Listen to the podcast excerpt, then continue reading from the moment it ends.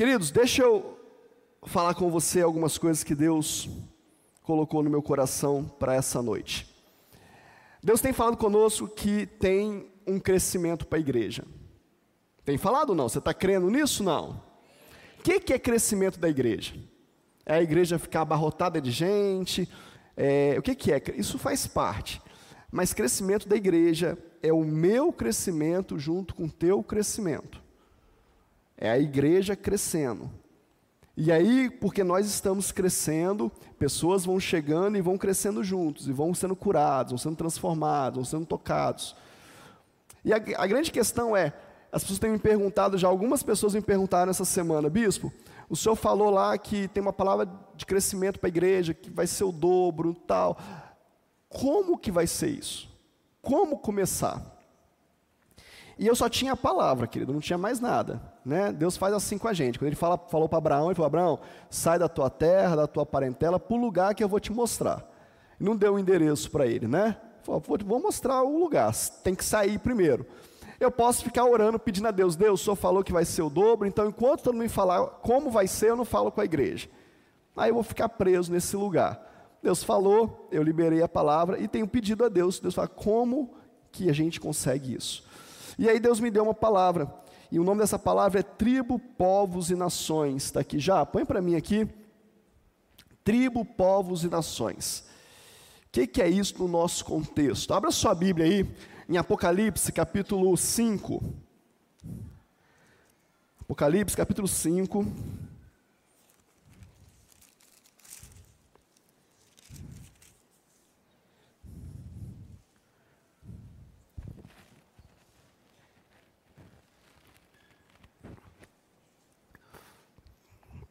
Verso 9.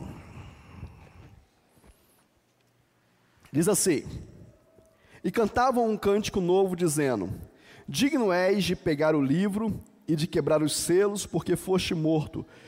E com o teu sangue compraste para Deus os que procedem de toda tribo, língua, povo e nação. Está falando sobre o Cordeiro, está falando sobre o livro do Cordeiro, sobre Jesus. E o que era cantado no céu, na visão de João, é que cantavam que o Senhor é digno de abrir o livro, o Senhor é digno de quebrar os selos, porque com teu sangue o, Senhor comprou para Deus todo, toda tribo, toda língua, todo povo e toda nação. Comprou para Deus.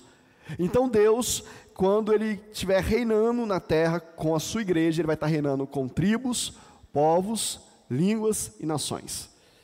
Eu quero desafiar você a pensar nisso de forma grande, de forma macro, como João profetizou aqui, mas também como forma micro, como o nosso ecossistema. Como é que a gente visualiza isso aqui como igreja local?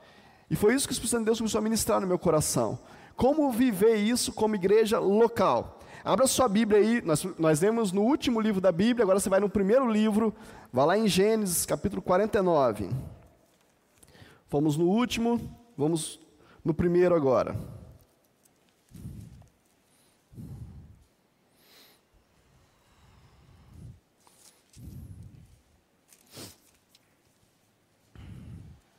Olha para o seu irmão e fala assim: ó, pega fôlego, porque a gente vai ler muito agora. Pega o fôlego aí. Amém? Fala assim, ó. Depois Jacó chamou os seus filhos e disse: Ajuntem-se e eu lhes farei saber o que vai acontecer com vocês nos dias que virão. Reúnam-se e ouçam, filhos de Jacó, ouçam o que diz Israel, o pai de vocês. Ruben, você é o primogênito, minha força, as primícias do meu vigor, o mais excelente em dignidade, o mais excelente em poder, impetuoso como a água. Você não será mais o excelente, porque subiu ao leito do seu pai e profanou, você profanou a minha cama. Simeão e Levi são irmãos e suas espadas são instrumentos de violência. Que a minha alma não entre no conselho deles, que a minha glória não participe do seu agrupamento, porque no seu furor mataram homens e na sua vontade perver perversa mutilaram touros. Maldito seja o seu furor, pois era forte, e maldita seja a tua, sua ira, pois era intensa. Eu os dividirei em Jacó e os espalharei em Israel. Judá, seu irmão, os seus irmãos o louvarão a sua mão estará sobre o pescoço dos seus irmãos, os filhos de seu pai se inclinarão diante de você. Judá é um leãozinho, da presa você subiu, meu filho. Ele se agacha e se deita como leão e, com, e como leoa. Quem o despertará? O cetro não se afastará de Judá, nem o bastão sairá de entre os seus pés, até que venha Siló, e eles obedecerão os povos. Ele amarrará o seu jumentinho à vide, o filho da sua jumenta, a videira mais excelente. Lavará as suas roupas no vinho e a sua capa em sangue de uvas. Os seus olhos serão cintilantes de vinho e os seus dentes serão brancos de leite. Zebulon habitará na praia dos mares e servirá de porto para os navios, e a sua fronteira se estenderá até Sidom. E Sacar é o jumento de ossos fortes, deitado entre os rebanhos de ovelhas. Viu que o repouso era bom e que a terra era deliciosa, baixou os ombros à carga e sujeitou-se ao trabalho escravo. Dan julgará o seu povo como das tribos de Israel. Dan será como uma serpente, junto ao caminho, uma víbora junto à vereda. De morte, de morde, que morde o calcanhar do cavalo e faz o seu cavaleiro cair para trás. A tua salvação espero, ó Senhor. Gade será atacado por guerrilheiros, mas ele lhes atacará a retaguarda. A Ser, o seu pão será abundante, ele produzirá delícias reais. Naftali é uma gazela solta, que ela, ele fala palavras bonitas. José é um ramo frutífero, ramo frutífero junto à fonte. Seus galhos se estendem sobre o muro. Os freixeiros lhe dão amargura, atiram contra ele e o hostilizam. O seu arco, porém, permanece firme, os seus braços são feitos ativos, pela mão do poderoso de Jacó, sim, pelo pastor e pela pedra de Israel. Pelo Deus de seu pai, que a ajudará, e pelo Todo-Poderoso, que o abençoará, com bênçãos dos altos céus, com bênçãos das profundezas, com bênçãos dos seios do ventre, as bênçãos do seu pai excederão as bênçãos de, de meus pais até o alto dos montes eternos. Estejam elas sobre a cabeça de José e sobre o alto da cabeça do que foi distinguido entre os seus irmãos. Benjamim é lobo que despedaça. Pela manhã devora presa e à tarde reparte o despojo. Essas são as doze tribos de Israel, e isso é o que lhes falou seu pai quando os abençoou. A cada um deles abençoou segundo a bênção que lhe cabia. Só até aí. Quis ler tudo para você talvez até ter conhecimento disso. Você vai falar, ah, as doze tribos de Israel, como é que é esse negócio? São os doze filhos de Jacó e a bênção que ele liberou sobre cada um deles. Alguns com justiça, né? mostrando o pecado, mostrando o erro, mostrando a consequência disso, apontando o que ia acontecer, porque lá atrás fizeram algo errado e talvez não tenham se arrependido, mas falando também das bênçãos sobre os, cada filho que simboliza uma tribo. Moisés também vai falar sobre isso, vai reforçar essa bênção na entrada da terra prometida, vai repetir essas bênçãos para o povo entrar então na terra prometida. O que eu quero dizer para você? Que existe bênçãos específicas para grupos de pessoas. Lógico que existe que essas tribos eram tribos enormes, né? Muita gente, descendência mas nós podemos também trazer a nossa, a nossa realidade. Mas antes de trazer essa realidade, deixa eu te falar um negócio. Essas tribos, elas foram dispersadas, elas foram espalhadas na terra. Por quê? Porque elas foram subjugadas pelos seus inimigos. Não guardaram a lei do Senhor, não se sujeitaram à vontade de Deus e elas foram espalhadas na terra. Ela existe pessoas descendentes dessas tribos até hoje, existem pessoas, os judeus, né, cada um de um descendente de um de um desses povos, de uma dessas tribos, mas de fato elas foram espalhadas na terra. Mas a palavra de Deus diz que Jesus vai juntar todos os filhos dele, todos os filhos de Israel. Está falando do antigo Israel e está falando do novo Israel também. Quando Jesus ele voltar para buscar a sua igreja, para reinar com a sua igreja, ele vai juntar todos nós, aqueles que o reconhecem como Senhor e Salvador. Antes de fazer isso, ele veio pela primeira vez e agora ele abriu a oportunidade para que eu e você pudesse ter o acesso ao Pai, a salvação. Antigamente era só eles, só os judeus, mas agora Jesus vem e ele rasga o céu de cima a baixo, ele abre a oportunidade para os gentios. Eu e você somos gentios, alcançados pelo amor de Jesus. E agora fazemos parte da tribo do Senhor nessa terra. Amém ou não amém? Segundo de Pedro, capítulo 2, verso 9, vai dizer que nós somos então geração eleita, sacerdócio real, nação santa, povo de propriedade exclusiva de Deus. É você não? Dá um glória a Deus forte aí, querido.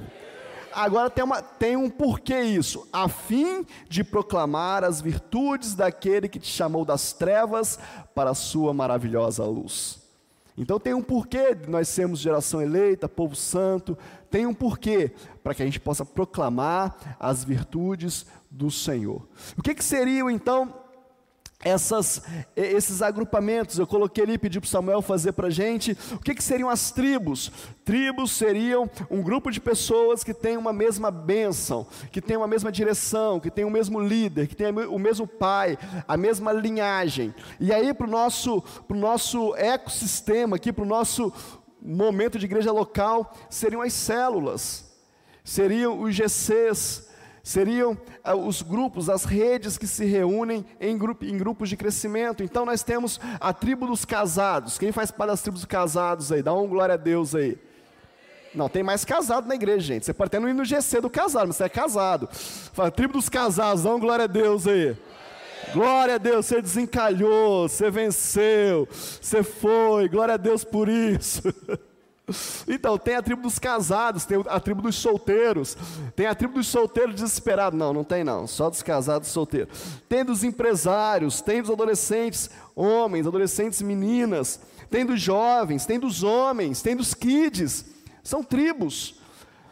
Tribo tem uma linguagem própria, um idioma próprio, né?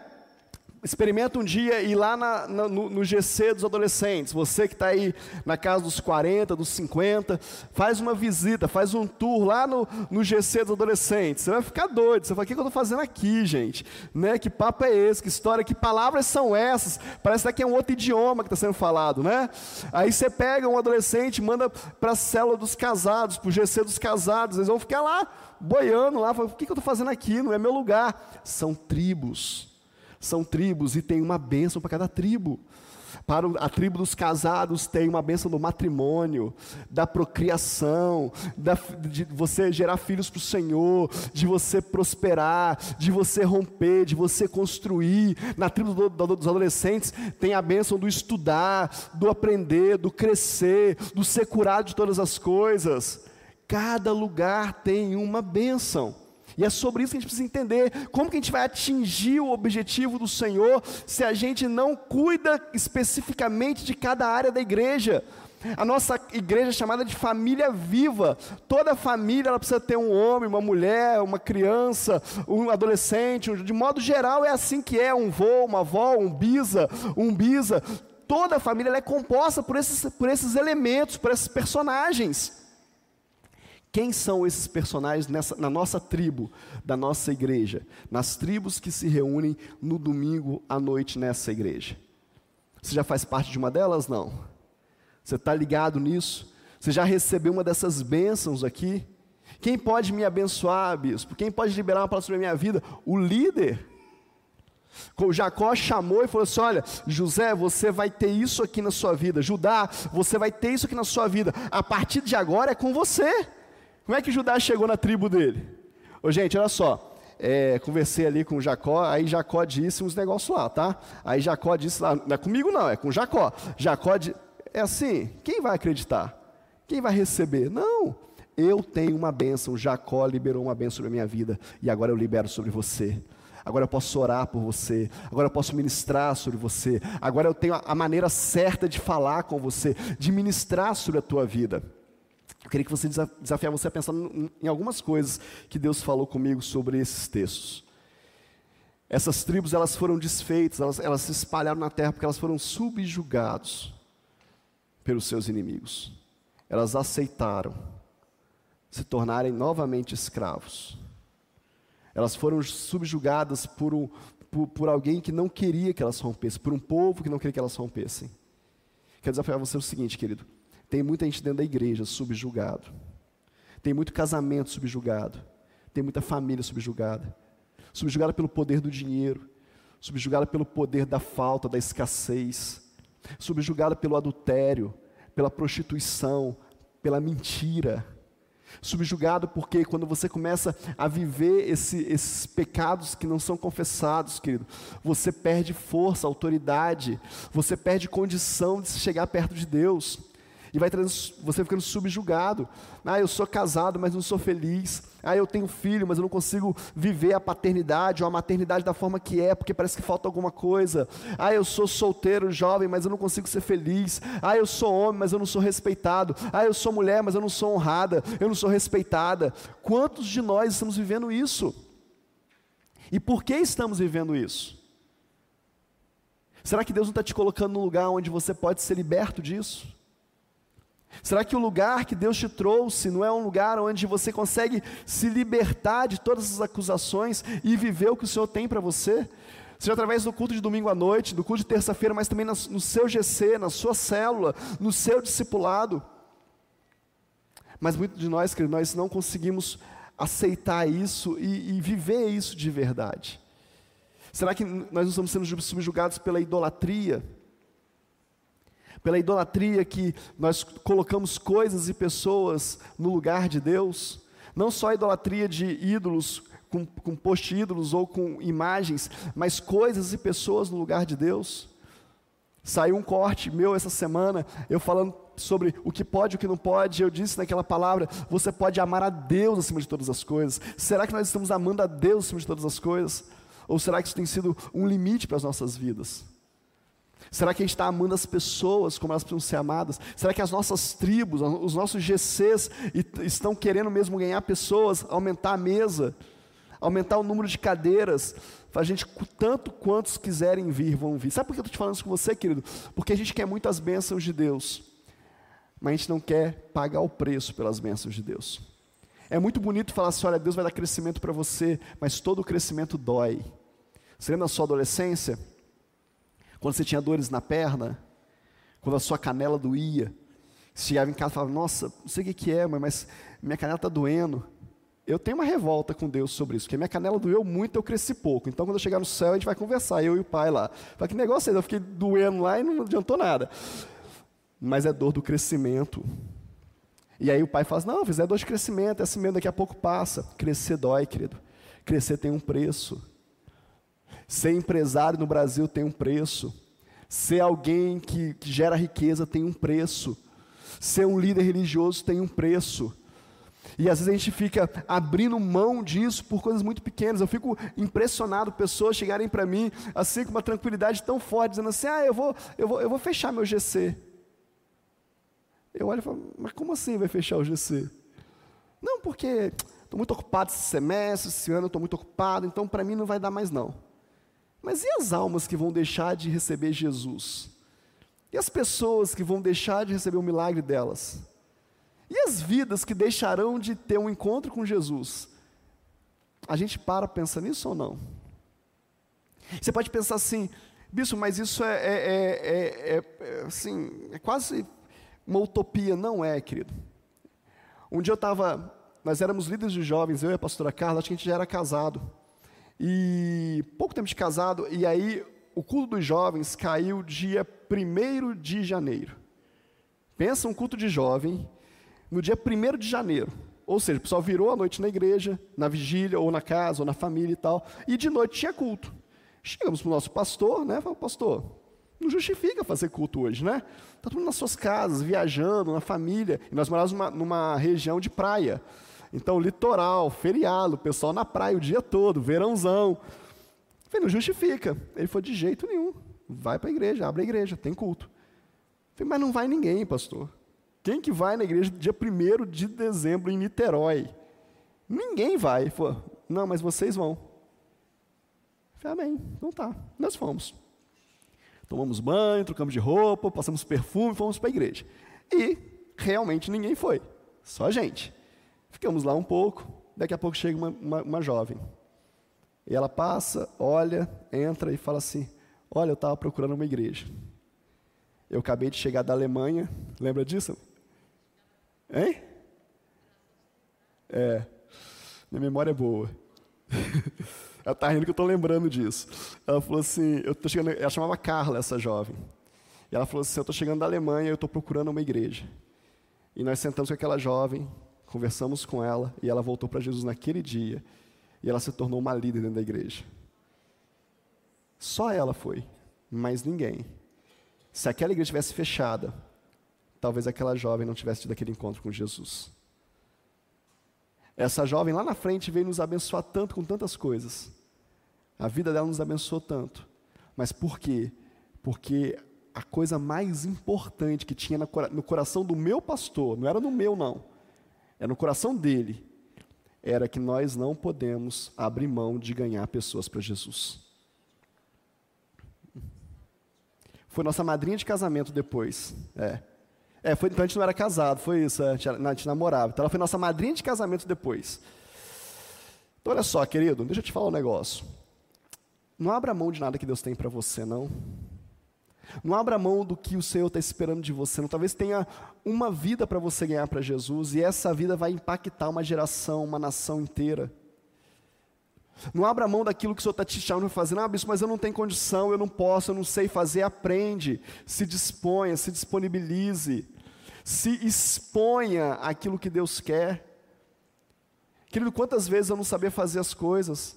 Quantas vezes o meu pastor falava comigo, Paulo, vai para a igreja sexta-feira, eu era o que chegava mais cedo no Rio de Janeiro, porque o trânsito é muito grande, eu saía quatro horas da tarde do trabalho, então eu chegava mais cedo em Niterói, ele falava, abre a igreja lá, começa o culto, e eu vou chegar. E eu abri o, abri o culto e o, a pessoa do louvor não chegava, e eu fazia o louvor. E às vezes deixava os irmãos cantando no louvor, corria na escada da igreja, ligava para ele, cadê você? Ele falava, não consegui chegar, faz oferta. E aí eu fazia oferta, e cadê você? Ele não consegui chegar, faz a palavra. Só que a palavra era de libertação, que era um curso de libertação. E eu passei perrengue demais. Até o dia que eu entendi que eu precisava jejuar para estar tá ali. Porque não era só ir lá abrir o culto, podia ser que eu tivesse que fazer. E muitas vezes foi assim. Estou te contando coisas, querido, para te dizer para você é o seguinte: evangelho de Jesus nesse tempo é muita bênção de Deus, mas precisa do teu coração entregue para isso. As tribos são as nossas células, os nossos GCs, os nossos grupos de crescimento. O que, que são os povos, bispo? Os povos são a junção dessas células, desses GCs, a igreja. Hoje nós estamos reunidos como povo, nós somos o povo de Deus. Mas quando nós sairmos daqui, querido, cada um vai para sua tenda, lá as tendas lá, ó. cada um vai para suas tendas. A sua casa é uma tenda, a sua casa é uma embaixada, a sua casa é um lugar da glória de Deus. É o que Deus falou comigo nessa tarde, quando eu estava preparando, pensando sobre essa palavra, ele falou assim: tem tendas que a lona de cima está rasgada, Paulo. Tem tendas que a lona de cima está puída, o telhado está puído. Quando olha de dentro da tenda para fora, vê o raio do sol, os bichos entram, a sujeira entra, quando chove, molha. Tem tendas que estão puídas. Nós precisamos jogar uma lona nova sobre essas tendas. Nós precisamos derramar uma lona nova sobre essas tendas, cobrir a sua casa, cobrir a sua família, cobrir o que você faz, cobrir para a honra e glória do Senhor uma nova tenda sobre você. Agora, essa tenda não pode ser uma tenda só para você. Você não pode ter uma casa linda, maravilhosa. Eu não estou falando linda e maravilhosa só no aspecto funcional, material, mas a sua família é linda. Você tem orgulho da sua família. Você tem um casamento bom. Seus filhos são bons. Está tudo jóia, tudo acontecendo. E você se orgulha disso. Que bom que está tudo bom. Agora, entrega isso para alguém. Ministra sobre a vida de alguém. Ame as pessoas. Queira compartilhar daquilo que Deus está te dando. Para de querer ser só um ser social, seja um ser intencional. Deus, eu quero ministrar sobre as pessoas aquilo que eu já tenho. E aquilo que eu não tenho, bispo, aquilo que eu não tenho, eu vou receber de outro. Bispo, mas a minha tenda é essa tenda que está rasgada. O meu casamento está rasgado. A minha tenda está puída. Eu vejo o sol todo dia sobre a minha cabeça, porque tem um, um rasgo enorme. Então procure outra tenda. Então comece a compartilhar em outra tenda. Vai na casa do irmão, na célula do irmão, no GC do irmão e fala: olha, irmão, ora por mim, clama pela minha vida, porque o meu telhado está ruim, mas eu preciso dessa cobertura sua, e aí você vai edificando uma nova tenda para o Senhor, e cada casa dessa igreja vai ser uma tenda de restauração, de cura, de libertação para a glória de Deus Pai. Mas você precisa querer isso, você precisa amar esse negócio. É muito bom a gente cantar aqui, querido, domingo após domingo, entrego tudo a Ti, a minha vida é Tua. Mas não pode na minha casa, porque se for na minha casa. Não pode usar o meu carro, porque se usar o meu carro. Não pode. Não, querido. Não, não, não, não, não. Se a minha vida é do Senhor, tudo que vem com a minha vida é do Senhor. Tudo que eu tenho é do Senhor. E aí você pode falar, bispo, mas eu não tenho um chamado para isso. Chama alguém que tem um chamado. Chama alguém que está perto de você e fala: aqui, vamos caminhar junto. Vamos ganhar mais gente para Jesus. Que deixa eu te falar, na sua família tem gente esperando que você abra a sua boca.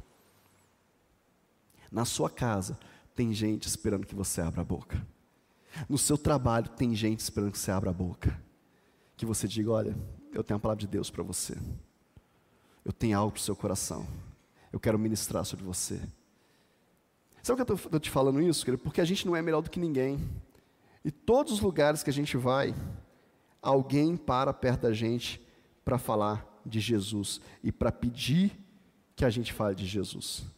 Se eu estava fazendo compra na para a escola, no mercado, no, no, atacarejo, e aí estou lá escolhendo as verduras, os, legumes, e aí uma, uma, uma mulher do, do mercado vira e fala assim, você é pastor, né? Eu falei, sou. E ela ficou quieta, eu falei, por que você está perguntando isso? Porque eu acho que eu te conheço. Eu falei, é, você me conhece? Da onde que você me conhece? Ela falou, não, eu fui ovelha da Lagoa do Pau. Eu estou desviada. Ah, os meus filhos estão sem igreja. E quando eu olhei o senhor chegando aqui, eu pensei que era Deus me lembrando que precisava voltar para a igreja. Eu falei, volta mesmo. O Senhor ama você. O Senhor quer fazer uma, restauração na sua vida. você conhece o pastor Rafael? Conheço. Você conhece onde que é a igreja? Conheço. falei, então volta para Jesus. Vai lá. Renova seu compromisso com o Senhor. Que as pessoas estão querendo Jesus. As pessoas querem Deus. As pessoas querem ver Deus em você. E nós precisamos sair desse lugar da igreja introspectiva e dizer: Olha, eu tenho Jesus para você. Amém? Você está comigo aqui? Não? Quero desafiar você nessa noite a viver isso. E aí, quando você consegue ver isso como igreja local, você consegue atingir a cidade, você consegue atingir outras cidades, as nações. Nós vamos entregar uma nação santa para o Senhor, amém ou não amém? Deixa eu te falar um negócio, querido. Nós estamos para viver algo extraordinário, preciso ter uma guerra, preciso ter uma guerra contra as nossas vidas. Nós estamos para viver algo extraordinário. Eu estava lendo as perspectivas de, de, de crescimento para o Brasil, porque se nós estamos no Brasil, em Minas Gerais, em Timóteo, eu não posso entender que Deus quer fazer algo que, não, que já não esteja fazendo, porque Deus ele é atemporal. O último censo, tem alguns anos já, nós éramos 33% da população evangélica no Brasil. Diz os estudiosos que esse próximo censo provavelmente vai passar dos 50%. Seremos mais que 50% que, que isso significa, bispo? Deixa eu falar, deixa eu, deixa eu falar algo, algo sério para você, sem espiritualizar as coisas, para você poder entender. No mundo, a cada cinco pratos de comida que se produz, no mundo, um é o Brasil que produz. Então nós temos comida. Aí você pode falar assim para mim assim, mas por que, que no Brasil tem fome então? Pelos mesmos motivos que na França tem fome, nos Estados Unidos tem fome, na Inglaterra todos os lugares vai ter um, um, bolsão lá, um lugar onde as pessoas são menos favorecidas. Por di, diversos motivos. Portugal tem fome. A questão é que nós estamos inseridos aqui. Então a gente olha para cá. Mas se você for lá e olhar com, com lupa, você vai achar muita coisa errada. Mas enfim, não é essa a questão. A questão é que nós temos fartura. Nós vamos bater mais, uma, mais um recorde da safra agora de, de soja e de milho de produção e de colheita. Nós temos a bênção do Senhor sobre o Brasil. O Brasil é uma nação que tem as quatro estações. O Brasil é uma nação onde o tanto de terra agricultável ainda é muito maior do que o que já tem sido feito. Agora deixa eu te falar uma outra coisa. Imagina você que 50% da nação seja cristã, evangélica, crente de verdade. 50% da nação. Imagina você que o PIB do Brasil está em torno de 1,5 tri. 1,4, 1,5 tri. Você imagina que 50% das pessoas sejam cristãs. e que elas sejam dizimistas fiéis. 5% de 1,5 tri vai passar dentro da igreja do Senhor. É isso não? A gente está pronto para isso? A igreja do Senhor, a igreja do Senhor Jesus está, os pastores estão prontos para isso? Ou vão se exaltar? Vai virar idolatria e nós não vamos fazer o que tem que fazer com as pessoas. O que, que nós vamos fazer com a bênção que Deus quer nos dar? Ah, bispo, chato falar sobre isso. Você gosta de receber no final do mês, querido? Você administra lá o seu recurso, seu salário, sua renda? Então, é a mesma coisa. Só que existe uma bênção de Deus para isso.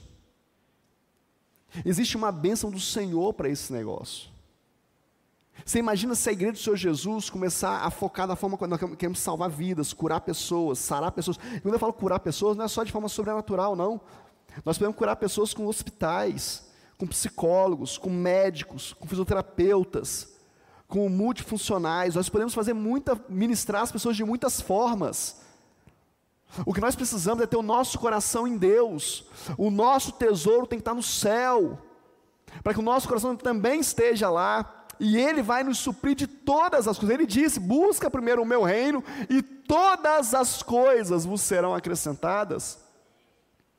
Por que, que nós estamos vivendo esse boom do evangelho no Brasil, porque alguém pagou o preço, querido. Porque alguém orou. A gente gosta muito como igreja, igual teve agora, é, é, dois anos atrás, dois anos e meio atrás mais ou menos, o Descende, que foi aquele evento global nos estádios do Brasil, coisa maravilhosa, alta qualidade, excelência. A gente fala, pô, que legal, cara, que joia. Mas vai lá ver como que foi pagar o preço daquilo. Vai lá ver quem orou, quem jejuou, quem pediu a Deus, quem pôs a cara a tapa, quem assinou os documentos, quem assinou os contratos, quem foi na polícia, quem foi no bombeiro, quem foi na prefeitura, quem pediu as licenças. Vai lá ver. Qual foi o dia que nós oramos para essas pessoas? Qual foi o dia de você, como membro da igreja, como ovelha da igreja, orou por isso? Ah, o meu pastor disse que vai ter lá família, família no parque, eu vou orar por isso. Qual foi o dia que você orou pela família pastoral, pela família dos obreiros da igreja, pelos diáconos da, da igreja, pela rede kids da igreja, pelo louvor da igreja? Porque a igreja se tornou um balcão, querido, e não uma família. O que eu quero te chamar para fazer hoje é voltar a ser família, voltar a ser casa, voltar a ter mesa, voltar a compartilhar uns com os outros. Isso é o Evangelho de Jesus. Nós somos tribos mas juntos nós viramos povo de Deus. Amém ou não amém? Vamos viver isso. Tem outras, outras estimativas: 20, 23% do, do pescado, do que é fauna e flora do, do mundo, está no Brasil. Querido, é muita coisa. É um poder, é um potencial absurdo. Nós precisamos assumir isso como igreja e dizer: olha, eu preciso estudar sobre isso, eu preciso ler sobre isso, eu preciso me interar sobre isso. Qual é a próxima profissão que vai estourar no Brasil? Qual que é a próxima profissão que vai estourar no mundo? Ah, a próxima profissão é, é o pessoal aí do, do metaverso. Então nós precisamos fazer com que os jovens se formem nisso, nisso e eles agora são luz nesse ambiente dentro do mundo. Você está entendendo ou não? Precisa entender isso como igreja. Sermos intencionais, querido. Agora a gente vai viver na nossa vida. Eu fico vendo pessoas chegando perto de mim e falam assim: Ah, pastor, eu vou fazer faculdade. Eu falo, poxa, que legal, faz mesmo. De que, que você vai fazer? Ah, eu vou fazer mecatrônica. De... Eu falei, tá, mas por que, que você vai fazer isso? Ah, não sei. Aí, olhei lá o nome, achei legal. Não, querido. Nós, como igreja, precisamos saber dar direção para as pessoas. Qual é a sua área de atuação? O que, é que você faz na sua vida? Qual é o seu, a inclinação do teu coração? Qual é a inclinação do seu dom? Deixa eu te ajudar a definir isso. Deixa eu te ajudar a fazer as escolhas corretas. Só que a gente separou isso. Os pais fazem isso, as mães fazem isso, a família fazem, fazem isso, os amigos, mas a igreja não. Só que muito dessas direções são carregadas de questões e frustrações emocionais passadas. Tem um monte de pai falando para o filho fazer um monte de coisa que ele não fez, que ele não deu conta de fazer, e ele fica ali injetando no filho a sua frustração para o filho suprir a frustração dele. Vamos curar pais e filhos. Vamos curá-los. Por que, você está fazendo isso com seu filho? Vamos, vamos ministrar cura. Você ora para perguntar para Deus o que, que Deus quer que o seu filho seja? O que, que Deus quer que seu filho estude? O que, ah, para onde o teu filho vai? Não, meu sonho é que meu filho seja, sei lá o quê. Tá, mas e o sonho de Deus, qual que é? Você já perguntou para Deus? Ah, mas é ele que tem que orar. Não, querido, eu tenho a bênção sobre a igreja que o Senhor me deu. Você tem a bênção sobre a sua casa. Eu tenho a bênção sobre a minha família. Você tem a bênção sobre a sua. Começa a perguntar para Deus e começa a liberar a palavra de Deus sobre ele. Jacó não chamou o pastor, o sacerdote, o profeta, para abençoar os filhos dele, não. Jacó chamou um por um e ele liberou a bênção sobre eles. É hora da igreja se responsabilizar, querido. É hora da igreja se levantar com autoridade e dizer: Nós somos responsáveis por essa cidade, nós vamos implantar o reino de Deus aqui e vai começar na minha tenda, na minha casa, e se ela estiver rasgada, eu vou consertar para a honra e glória do Senhor. Essa é a hora da igreja. E você pode pensar assim, pastor, mas nós somos tão pequenininhos para fazer isso, nós somos tão minguados para fazer isso. Quem somos nós? O meu Deus é grande. É o meu Deus que está falando, é Ele que está mandando a gente ir, querido. Assuma isso dentro de você e fala: Eu vou viver isso para a honra e glória do Senhor. Tira o que é o que, o que é paralelo, o que é segundo plano da sua vida não dá mais tempo de ver segundo plano, querido. Não dá mais tempo a esperar, ah, depois que acontecer isso, depois que eu fizer isso, aí eu vou. Não, não dá mais tempo disso. É hoje. Conserta a tua tenda. Coloca a lona nova na sua tenda. Abre a sua tenda para que seja um hospital, uma enfermaria para os doentes. Começa a profetizar aquilo que o Senhor já colocou na sua boca. Minha casa vai ser uma célula, vai ser um GC, vai ser um lugar onde as pessoas vão, ter, vão poder acessar e vão ser curadas. A gente faz isso para fazer churrasco. A gente vai fazer festinha. A gente faz isso na igreja.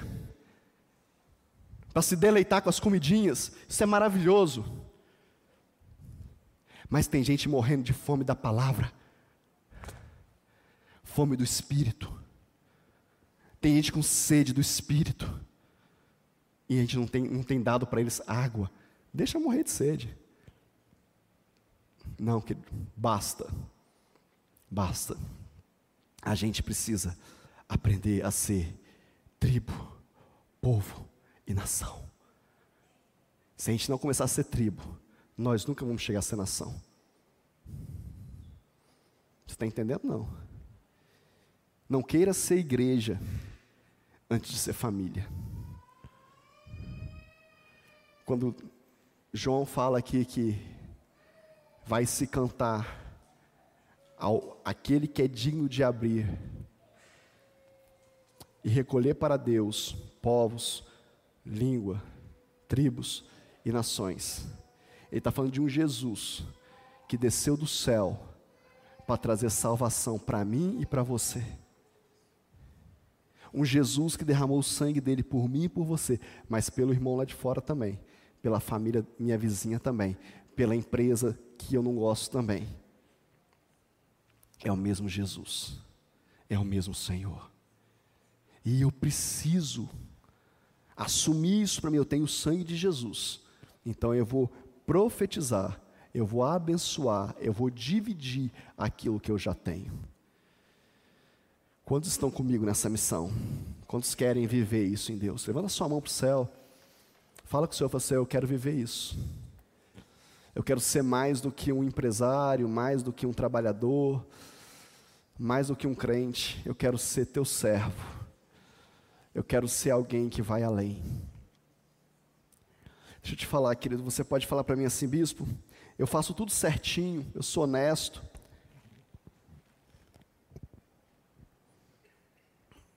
No meu trabalho, eu pago as minhas contas, que bom. Isso é sua obrigação. Continue fazendo isso. Mas Deus quer mais de você. Deus quer mais. E eu vou. Eu vou dizer algo para você, que eu fiz uma prova com Deus, alguns meses atrás, começo do ano. Eu falei com Deus algumas coisas, estavam muito fortes no meu coração, e o Espírito Santo de Deus falou algo para mim. Na época eu comentei com a pastora Carla, depois a gente acabou se esquecendo, assim, passou, mas esses dias Deus está me lembrando. Deus falou comigo, até o fim do ano, eu vou fazer algo extraordinário. Aguenta firme. Deus quer fazer algo extraordinário no nosso meio, querido. Mas eu preciso de você. Preciso que você se assuma esse lugar em Deus.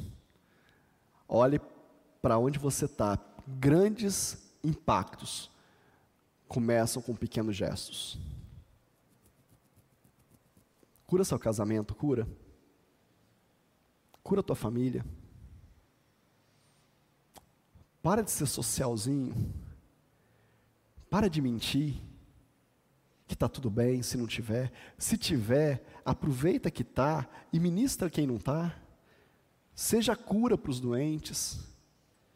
Agora, se não está, pede remédio para você ser curado. Homens, assume o seu lugar no sacerdócio. A gente fala isso todas as vezes. Mulheres, a mesma coisa. Jovens, eu quero desafiar os jovens a começar a orar e a perguntar para Deus: Deus, o que, que o que eu trabalhe? O que, que o que eu estude? Começa a ajoelha e começa a orar e pede para o Senhor, fala, Senhor, fala comigo. Fala comigo, Senhor. Deixa eu te falar que ninguém chega a grandes lugares fazendo coisas pequenas demais. Nenhuma grande conquista tem um preço pequeno. Não pense você não. Nenhuma grande conquista é barato. Eu tenho, eu gosto muito de biografia, eu gosto muito de história das pessoas, de vida. E eu tenho visto homens e mulheres, grandes homens e mulheres, dizendo: hoje eu estou nesse lugar, mas teve um tempo que eu tive que entregar isso, isso, isso, isso, isso, isso. Teve um tempo que eu tive que servir. Teve um tempo que eu tive que. E aí, depois que você começa a servir, que você não para nunca mais, você continua servindo. Só que agora de uma forma diferente. Decida servir ao Senhor. Decida servir o teu irmão. Decida. Tem uma bênção para você.